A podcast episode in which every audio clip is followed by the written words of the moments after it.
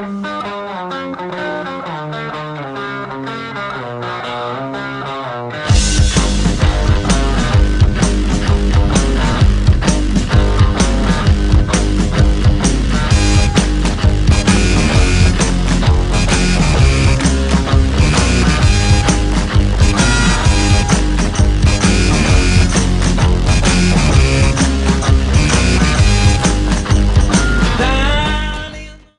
Hola a todos, estáis en Quack FM y esto es Heima.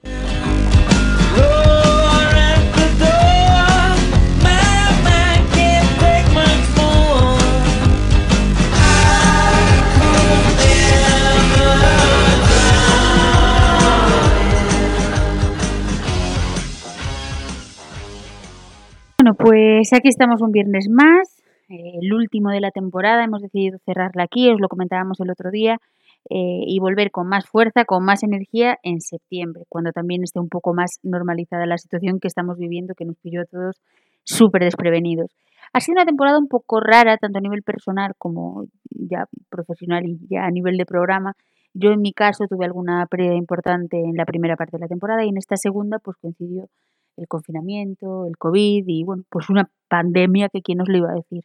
Así que, bueno, no será de mis temporadas favoritas, pero de lo que pueden estar seguros es que la hemos hecho con muchísimo cariño, tanto Fer como yo. Siempre, siempre la hacemos con cariño y esta más si cabe. Y con la dificultad que lleva, que conlleva hacerlo desde casa. Porque repito, seguimos haciendo radio desde casa. En septiembre volveremos, ya lo adelanto, y sí, seguiremos haciéndolas de casa probablemente porque no se habrán relajado las medidas de, de control y de seguridad por el coronavirus pero de otra manera. Vamos a tener invitados y bueno, vamos a, yo en concreto que llevo la parte técnica, voy a estudiar mucho para hacerlo desde casa y que suene bien. Así que nada. ¿Y cómo empezar el programa de hoy? Pues mira, antes de meternos en chicha, eh, decidí que quería hacerle un homenaje yo de manera personal a, a Carlos Ruiz Zafón, porque como todos sabéis, hace justo una semana fallecía a los 55 años, o sea, muy joven, para mí súper inesperado, no sabía que estaba Pachucho, que estaba enfermo, y me pilló muy de sorpresa. Y Carlos Ruiz Zafón a mí me abrió como los ojos al mundo de la novela, al mundo de la literatura. Yo leía, leía, siempre leía en mi casa libros que me dejaban, libros de mis padres, mm, libros que me mandaban en el colegio, en el instituto, siempre leí. Pero es cierto que dicen que hasta que te enamoras de una novela en concreto, no empiezas a leer de manera más, más voraz. Y no todo el mundo encuentra esa novela y no todo el mundo lee, por tanto, de manera voraz. Pero yo, con 11, 12 años, en 2001, eh, me enamoré muchísimo de una novela que me regalaron, bueno, a mí no, a mi hermana, eh, un día de Reyes. Y era La sombra del viento de Carlos Ruiz Zafón. Con él empezó todo, con él siguieron luego sus otras novelas y muchos libros más. Eh, y con todos estos libros fui feliz, pero de verdad, le tengo un cariño especial a, a este suyo, a la sombra del viento. Es por eso que, como homenaje a él, eh, he pensado que quería empezar este programa leyendo un trocito, un fragmento de ese libro que tanto me enamoró y ojalá os enamore a vosotros, ojalá encontréis el libro que os enamore. Ahí va.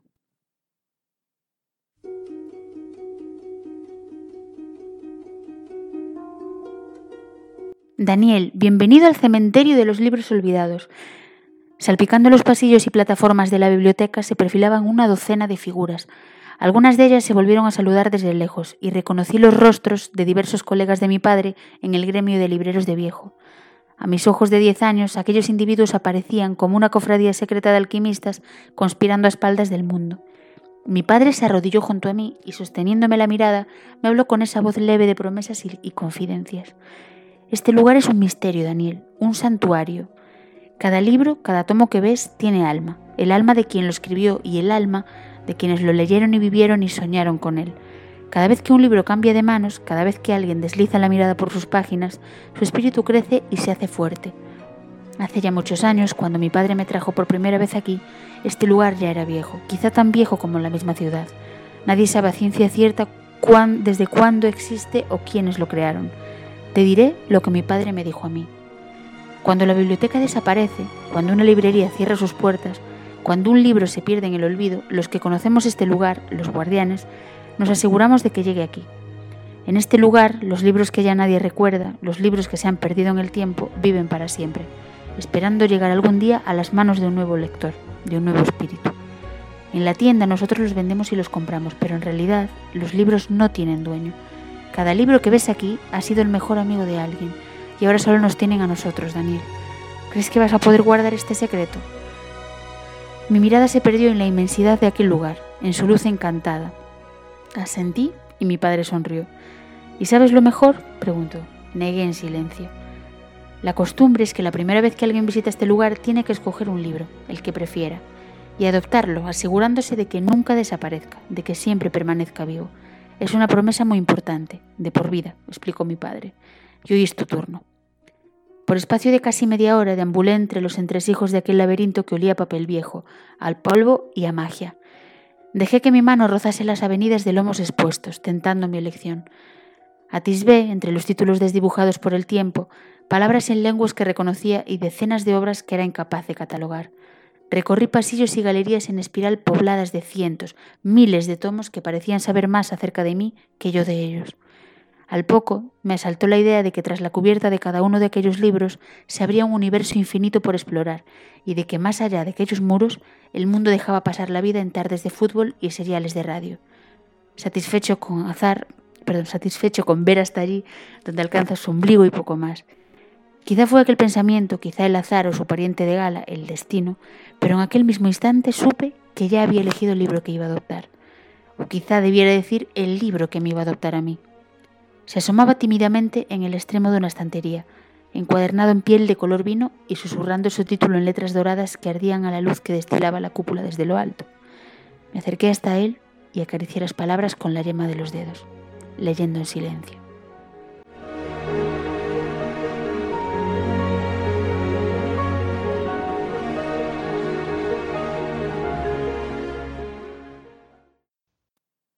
Bueno, pues espero que os haya gustado y ahora sí vamos con la chicha del programa.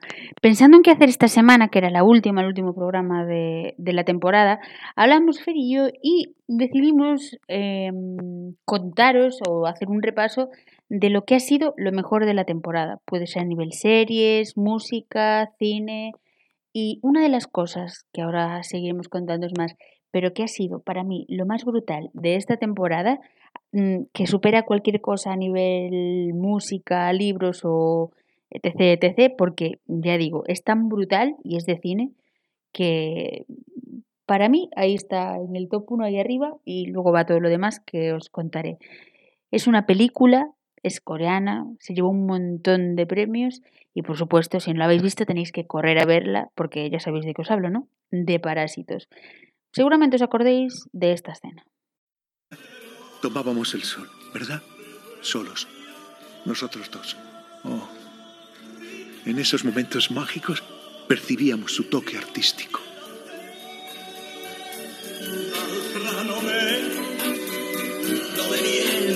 accidentalmente.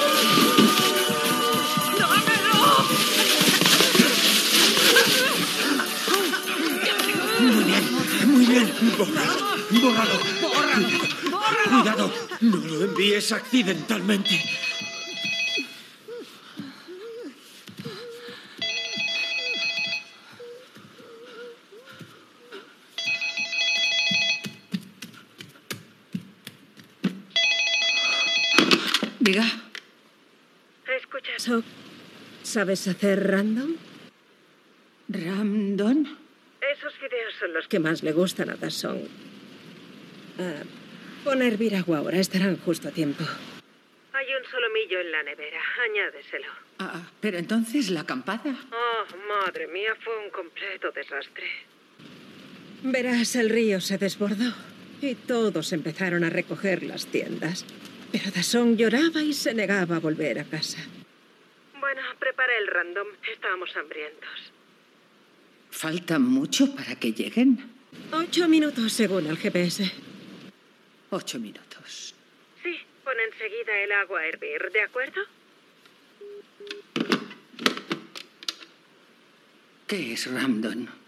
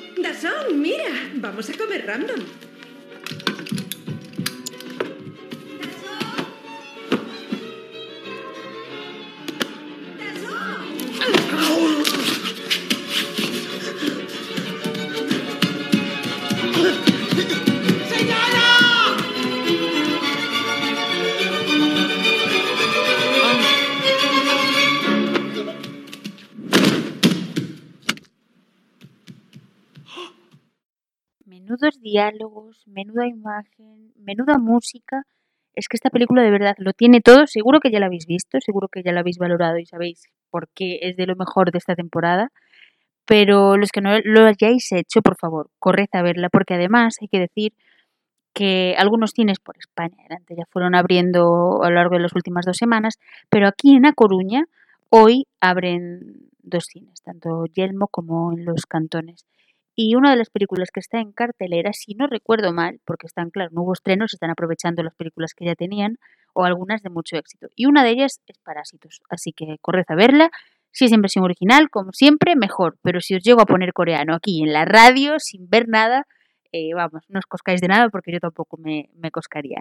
Y nada, hasta aquí mm, en lo que respecta al cine por mi parte. Luego os cuento más cositas, pero estoy intrigadísima por ver qué ha sido lo mejor del ámbito cultural eh, para hacer en esta temporada. Así que, avanti, compañero.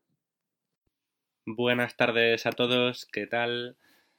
Último programa de la temporada y yo tampoco iba a ser menos, por lo tanto, eh, bueno, he seleccionado mis mejores, digamos, recomendaciones de lo que llevamos de 2020, un año bastante, bastante complicado, pero bueno, hemos intentado hacerlo de la mejor manera posible, así que vamos allá. Voy a empezar por series. Yo en cuanto a lo que viene siendo eh, esta categoría, en primer lugar me gustaría recomendaros la cuarta, temporada del Ministerio del Tiempo. Y es que parecía imposible, después de un par de años del fin de la tercera, ¿no? que Televisión Española pues la, la renovara, pero finalmente el milagro ocurrió y sucedió, ¿no? Y temporadón que se han marcado. De hecho terminó esta, esta pasada, bueno, esta semana, este martes, y bueno, para mí es una serie que capítulo a capítulo pues se va superando y que es el ejemplo perfecto de cómo saber eh, reinventarse, ¿no? De hecho, han vuelto todos, empezando por el personaje de Julián, interpretado por Rodolfo Sancho, hasta el magnífico subsecretario Salvador, ¿no? De, Jaime Blanch. Y bueno, de esta temporada pues destaco especialmente la escena entre Julián y el personaje de Lorca, maravillosamente interpretado por Ángel Ruiz, que desde aquí ya digamos que le, le escribí hasta por redes porque mm, pocos actores y pocas escenas me han tocado como, como esta. Si habéis visto la temporada sabréis ya de qué escena hablo, no voy a hacer tampoco ningún spoiler.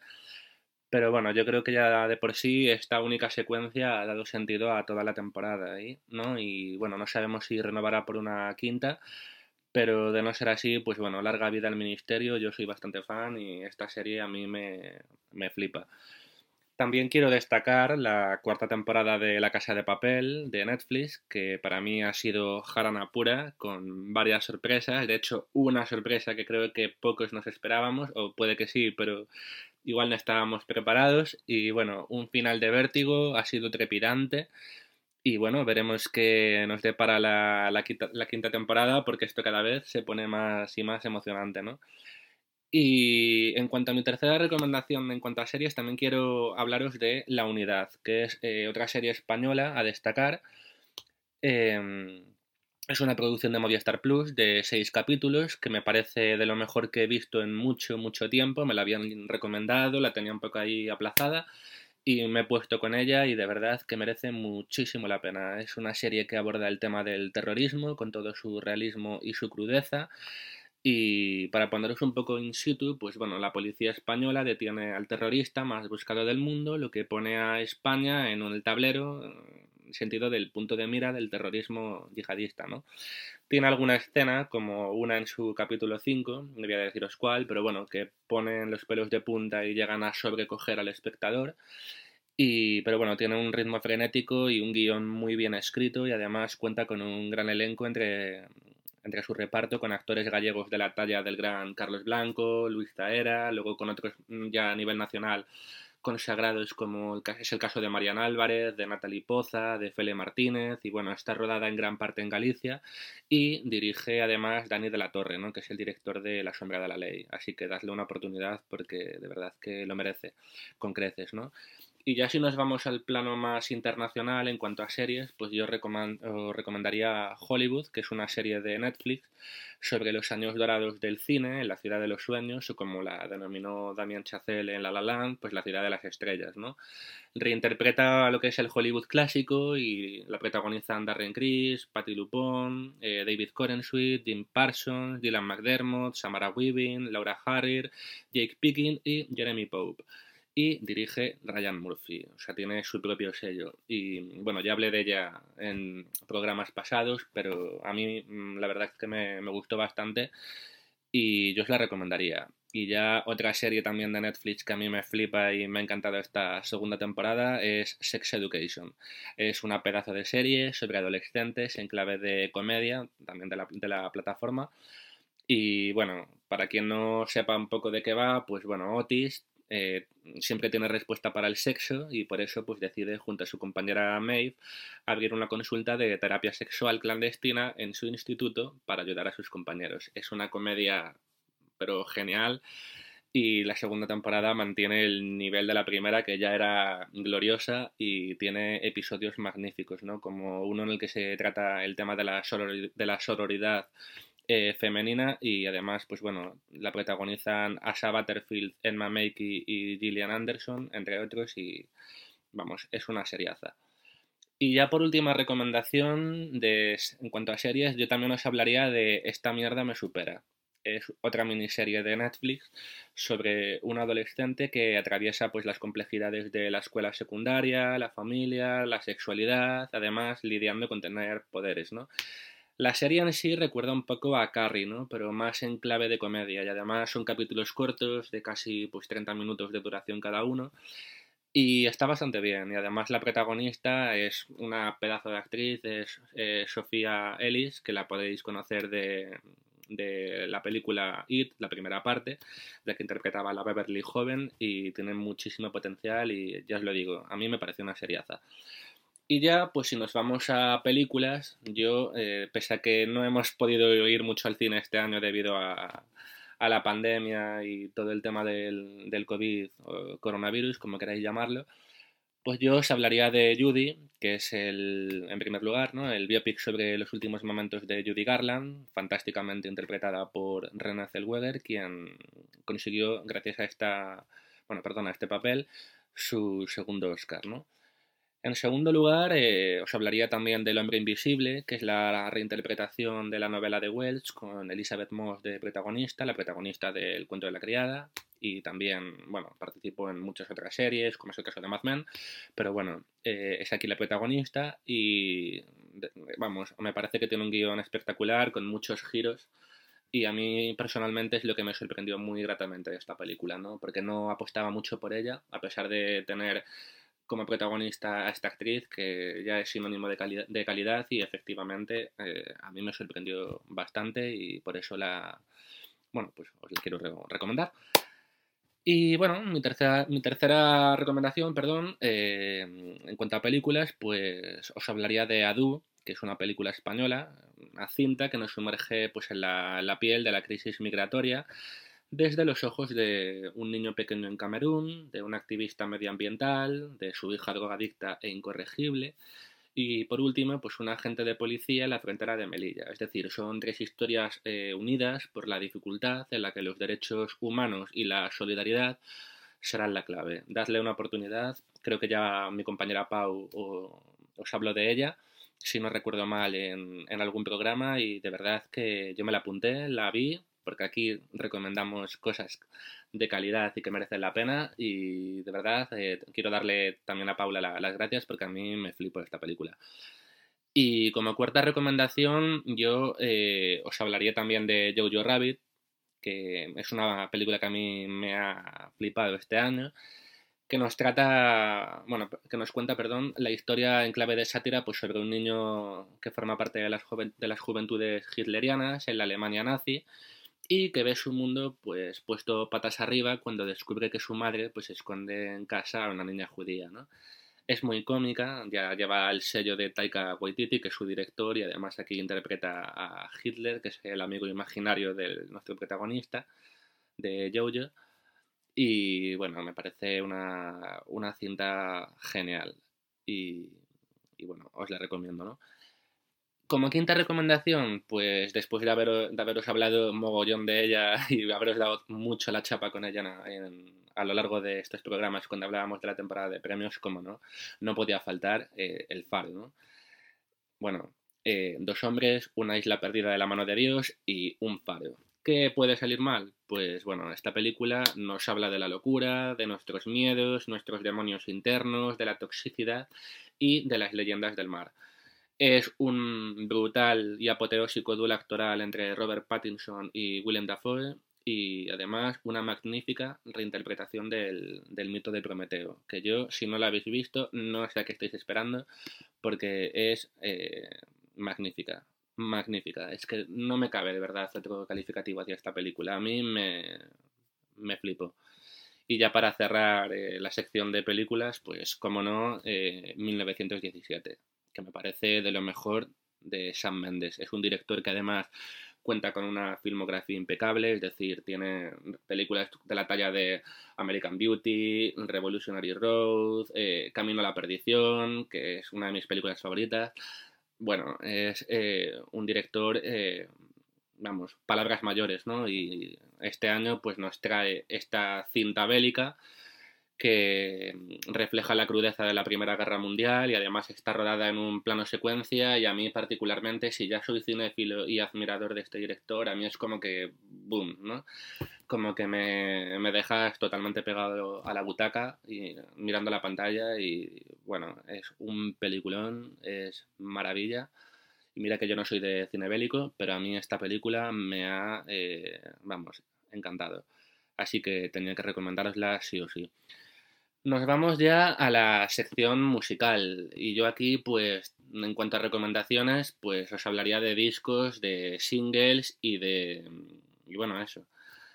Eh, es lo que a fin de cuentas os recomendaría, ¿no? Y bueno, voy a empezar por eh, After Hours, que es el disco de The Weeknd, cuarto álbum de estudio de, de, este cantante canadiense, que cuenta con temazos como Blinding Lights, ¿no? Que ya estamos bastante bastante cansados de escucharla, ¿no? Pero que es un temazo y el disco de verdad que, vamos, merece muchísimo la pena. Segunda recomendación, pues ya os hablé de ella y os la vuelvo a recomendar, ¿no? Que es eh, Future Nostalgia de Dualipa, segundo álbum de estudio de esta cantante británica, de temática ochentera y que cuenta con temazos como Physical y Don't Start Now. A mí es que me, me flipa eh, este disco. Mi tercera recomendación pues sería el álbum Manic de, Halsey, que sería, o Halsey. Tercer álbum de estudio, que es de, bueno, de esta cantante estadounidense, que fue lanzado en enero del 2020 y que cuenta con grandes colaboraciones, como es el caso de, Alanis Morissette. Entre otros. Mi cuarta recomendación sería, pues, eh, Morrissey, que también os hablé de él, y el álbum eh, I Am Not a Dog on a Chain que es el decimotercer álbum de estudio de, este, este, cantante, eh, lanzado el 20 de marzo de 2020 y que además es su primer trabajo original desde que en el 2017 pues, lanzó su álbum Loud in High School. Otra recomendación, de la cual también os hablé, es Gigaton de Pearl Jam, que es el undécimo álbum de, esta banda de rock, que fue publicado también en marzo del 2020 y que a mí me parece personalmente un discazo y de lo mejorcito que ha sacado la banda en mucho tiempo, como ya os dije en programas anteriores, ¿no? Y ya si nos vamos al plano nacional, pues os hablaría de Tragas o Escupes, que es el último álbum de Jarabe de Palo, disco póstumo, tras la dolorosa muerte de Pau Donés, del vocalista, y que nos hizo además como regalo de despedida, ¿no? Un disco un tanto agridulce, pero bueno, a todos los que nos gusta y nos flipa y, nos, y hemos crecido con, con, la música de Jarabe de Palo, pues es un, es un bonito cierre ¿no? de, de, ciclo, ¿no?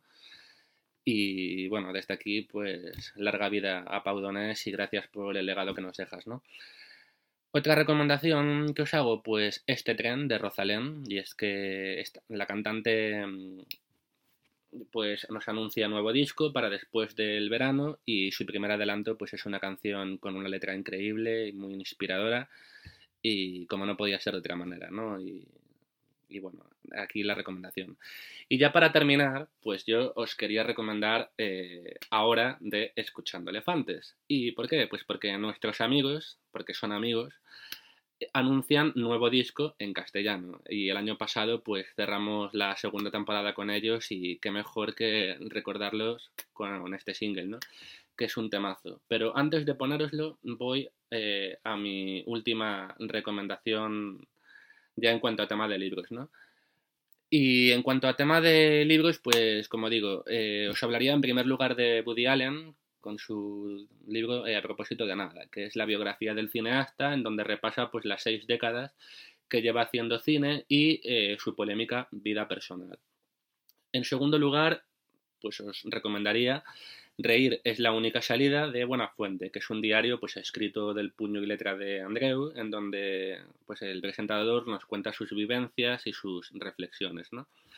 Como tercer, bueno, tercera opción, pues Bowie de Mike Oldfield, que nos narra pues, la carrera de Bowie desde el ascenso en su carrera hasta em, sus momentos más difíciles o complicados. Es un poco un repaso a la trayectoria tanto profesional como personal del, del músico y cantante y a mí la verdad que me ha sorprendido gratamente.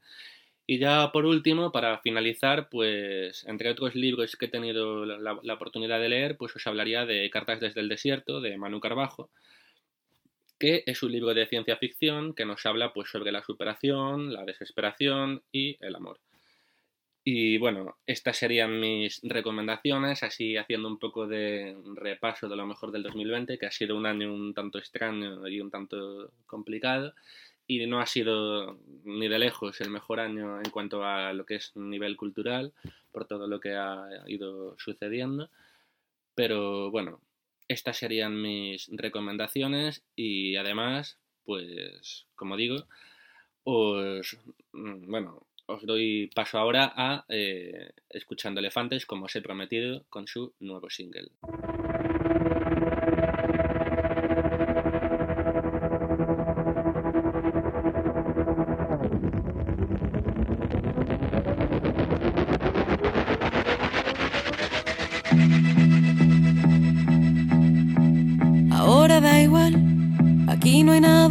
Decir. Palabras vacías temblando. Siempre por ti.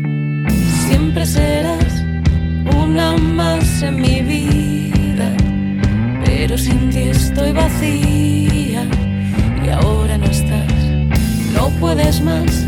Llevamos meses pensando cómo parar un volcán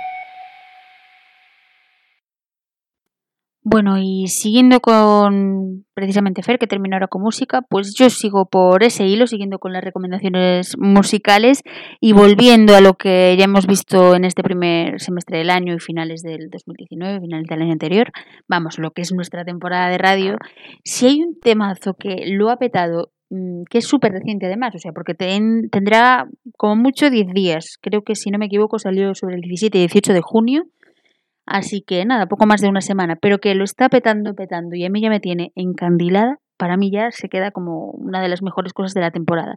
Es el nuevo tema de The Killers, My Own Soul's Warning. Ahí os lo dejo.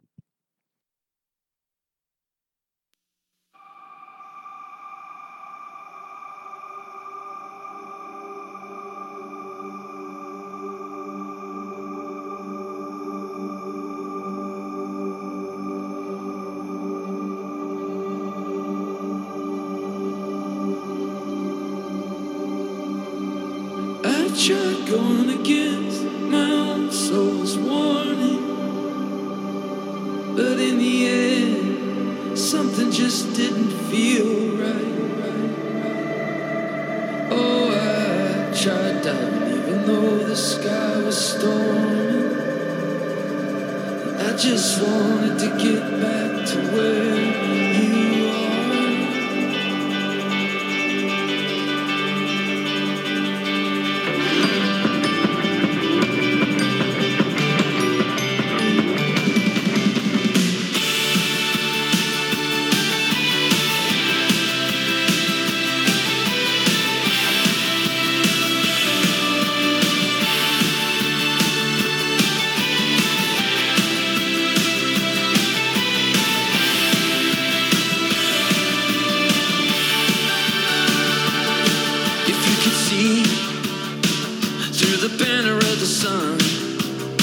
into eternity's eyes like a vision reaching down to you would you turn away? What if it knew you by your name? What kind of words would cut through the clutter of the whirlwind of these days?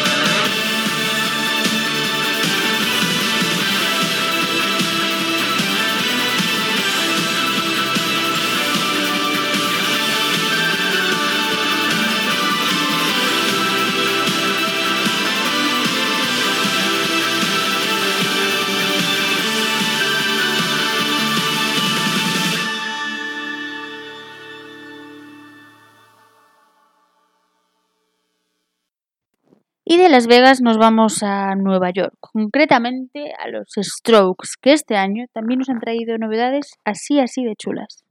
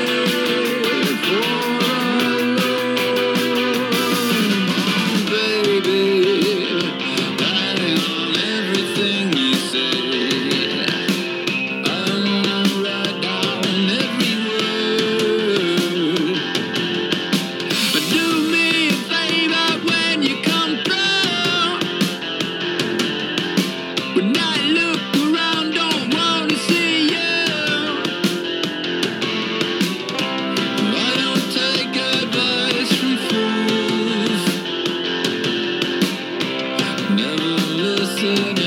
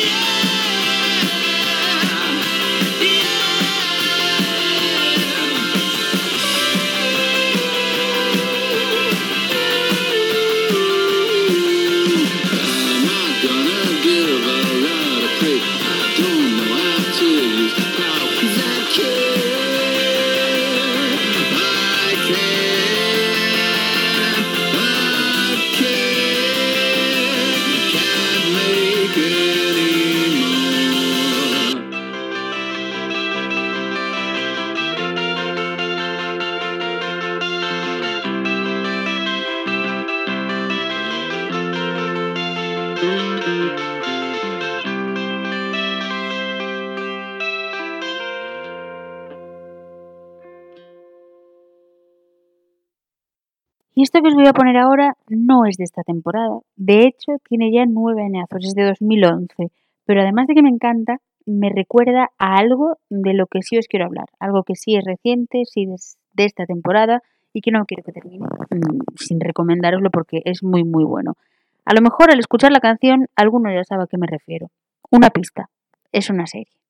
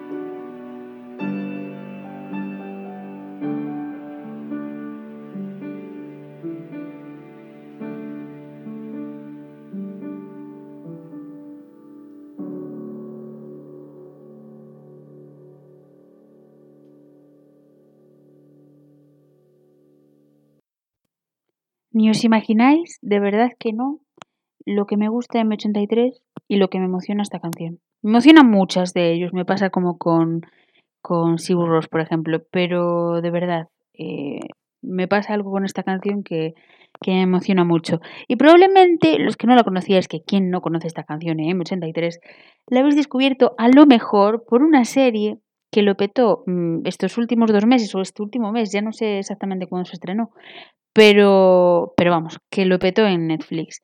Yo hacía tiempo que no veía una serie que decía, Dios mío, qué buena es, qué colores tiene, qué imágenes tiene, qué música tiene, qué personajes, qué diálogos, qué todo. Y además, aunque es una coproducción em, hispano-británica, la dirige alguien de aquí, alguien de muy cerca, que es Alex Pina. Alex Pina, para quien no lo sepa, es el director también de La Casa de Papel. Vale, pues ha dado un salto más allá, un paso, y pasa de hacer un serión a hacer otro serión. En concreto, este es- esta serie va sobre, bueno, que 20 años después de la desaparición de un chico británico, un DJ muy famoso en Ibiza, su hermana viaja a España para descubrir qué le pasó, ver por qué se paró la investigación, ver qué pasó con él, mm, ver quiénes eran sus amigos, etc, etc. Y no puedo contaros más, de verdad, tenéis que verla, son 10 episodios, pero se hace cortísima la serie y, y me encanta. O sea, por ahí os encontraréis a, a, actrices y actores conocidísimos por todos, otros no, y los descubriréis y os encantarán. Por ejemplo, Laura Haddock, que es la protagonista, a mí me encantó, y la española Marta Milans me encantó también, pero bueno, está ahí Nuno López, Lawrence Fox, Daniel May, eh, Juan Diego Boto, mm, Pedro Casablanc, bueno, de verdad, tenéis que verla. Y, y esta canción es una de, de las que componen la lista de temazos que tiene la serie. Así que yo os dejo ya tarea para veranito. Ya os hemos contado un poquito qué ha sido lo mejor de esta temporada para que lo repaséis ahora en verano que tenéis tiempo. Y además eh, mm, os contaremos en septiembre qué cosas nuevas se han movido por ahí este verano. No festivales, este año ya sabéis que nos quedamos sin, sin ellos, pero... pero bueno, cosillas surgirán. Así que nada, antes de cerrar el programa, os dejo con un mensajito que me grabó Fer porque quería dedicaros unas, unas palabras como cierre y como despedida. Así que ahí van.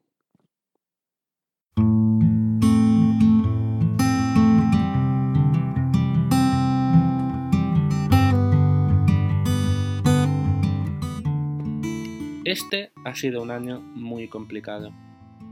Dicen que en la vida hay que soñar bonito, tener grandes metas y aspiraciones, y también nos dicen que a la tercera va la vencida. Lo que no nos dicen ni nos enseñan es a sobrellevar una pandemia de estas características, que te lo trunca todo y que pone tu vida patas arriba y en stand-by. No sé yo si habremos ganado la batalla, pero este año pelear hemos peleado como nadie, y aquí seguimos, firmes y en pie. Hemos superado un confinamiento y hemos salido más reforzados que nunca. En mi caso, a lo largo de todos estos programas he intentado aportar mi granito de arena y dar lo mejor de mí. Espero haberlo conseguido. Han sido muchas canciones, muchas series, muchas películas, muchas noticias, muchas tertulias. Muy buenos momentos los que he pasado este año. Quiero dar las gracias en primer lugar a la capitana del barco, a Paula, por pensar en mí y por permitirme un año más navegar junto a ella. Por darme su voto de confianza, por tenderme la mano y no soltarme, y por darme la libertad para expresarme y ser simplemente yo, sin dobleces ni matices. Gracias también a todos los compañeros de Quack, porque estos meses más que nunca he sentido que pertenezco a una gran familia y que no hay nada ni nadie que pueda con nosotros. Gracias por hacerme sentir como en casa, por el acogimiento. Gracias a los entrevistados y a los que habéis pasado por el estudio, por vuestra generosidad y vuestras facilidades. Pero ante todo, gracias, gracias a los oyentes, a los que nos comentáis en nuestras redes sociales y nos dais vuestras impresiones y vuestras recomendaciones.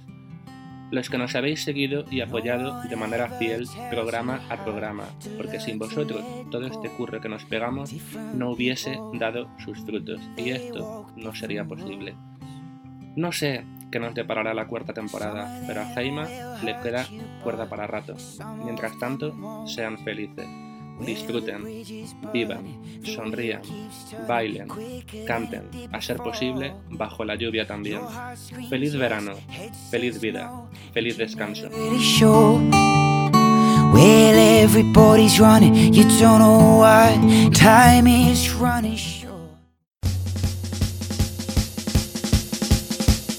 Bueno, pues muchas gracias a ti también, Fer, por unirte a mi aventura, a mi Heima, a mi casa.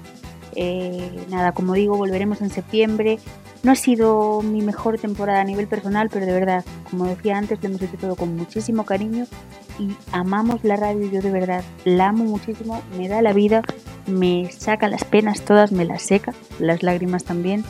Así que nada, eso, que nos vemos en nada, en un poquito de tiempo. Disfruten mucho del verano y les queremos mucho. Hasta pronto.